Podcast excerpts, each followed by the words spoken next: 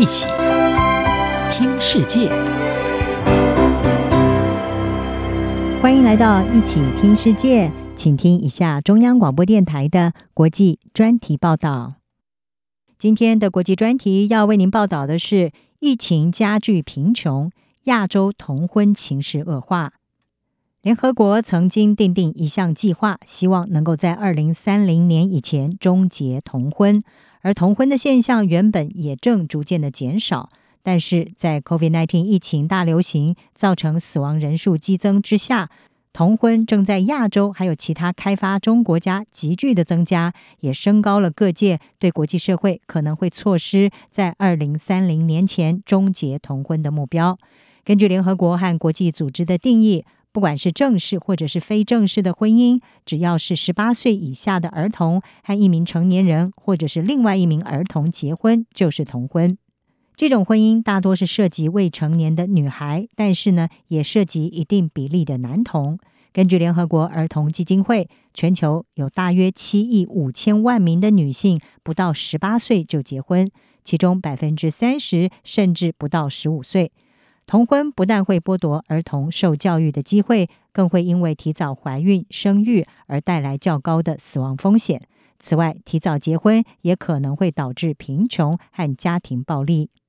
联合国儿童基金会在二零二一年的三月的时候估计，在二零三零年前可能会再增加一千万名未成年儿童结婚，而预计学校停课会让童婚的件数增加百分之二十五。另外，来自多子女贫穷家庭中的男童涉及买卖婚姻的情况也会增加百分之三。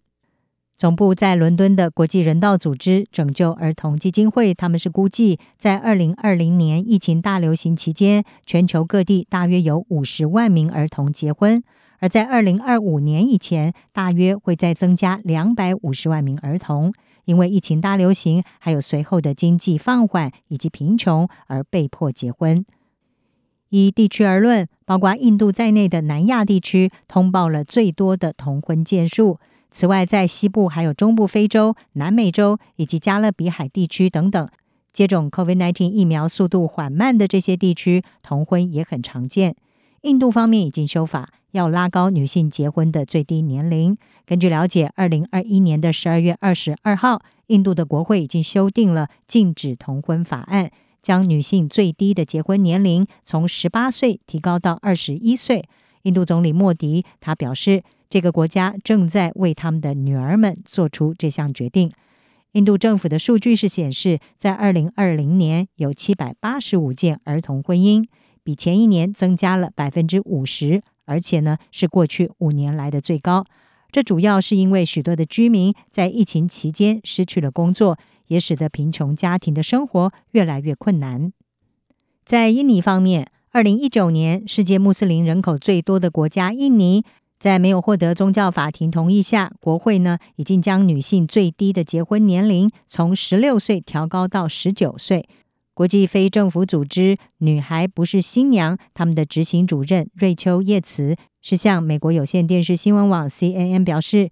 印尼国会的决定是一个积极的步骤，让人们认识到女孩有权享有跟男孩一样的生活机会。不过，在接下来的二零二零年，光是在上半年就有三万三千件童婚获得了批准，超过二零一九年全年的两万两千件。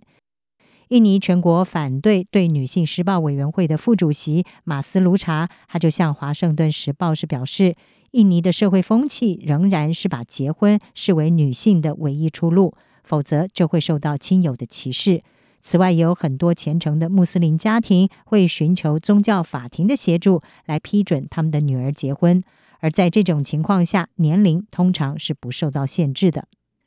除了疫情之外，政治动荡也会导致童婚增加。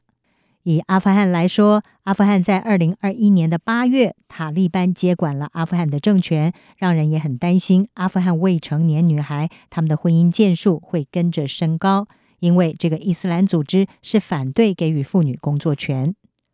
根据 CNN 在去年十一月报道，人口贩运也是阿富汗的一个问题。例如，阿富汗西北部巴德吉斯省有一位九岁的女孩，就被以两千两百美元的代价卖给了一名五十五岁的男子。由于人道援助的努力中断，一般阿富汗人民很难买到日常的必需品。有许多专家相信，这可能就助长了童婚的情况。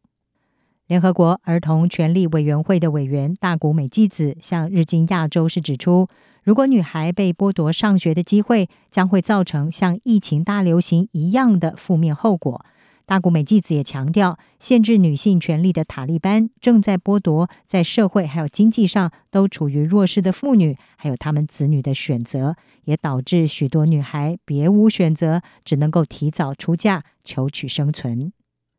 尼泊尔心理健康与咨询中心的高级临床心理学家马哈特，他就向美国全国公共电台表示，童婚除了会延续贫穷的循环，也会带来强大的心理冲击。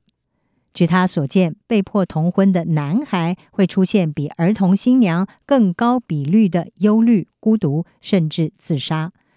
伊斯兰马巴德一位人类学家，也是儿童权利倡导者萨马米纳拉罕，他就表示。童婚是侵犯人权中最恶劣的行径之一，剥夺儿童的自由、教育和游戏权，夺走了他们的童年，而他们再也无法成为儿童。在传统观念和政治动荡外，疫情大流行已经是恶化童婚现象的重要原因，也威胁到联合国要达成扫除童婚的目标。如何克服这些难题，是一项艰巨的挑战。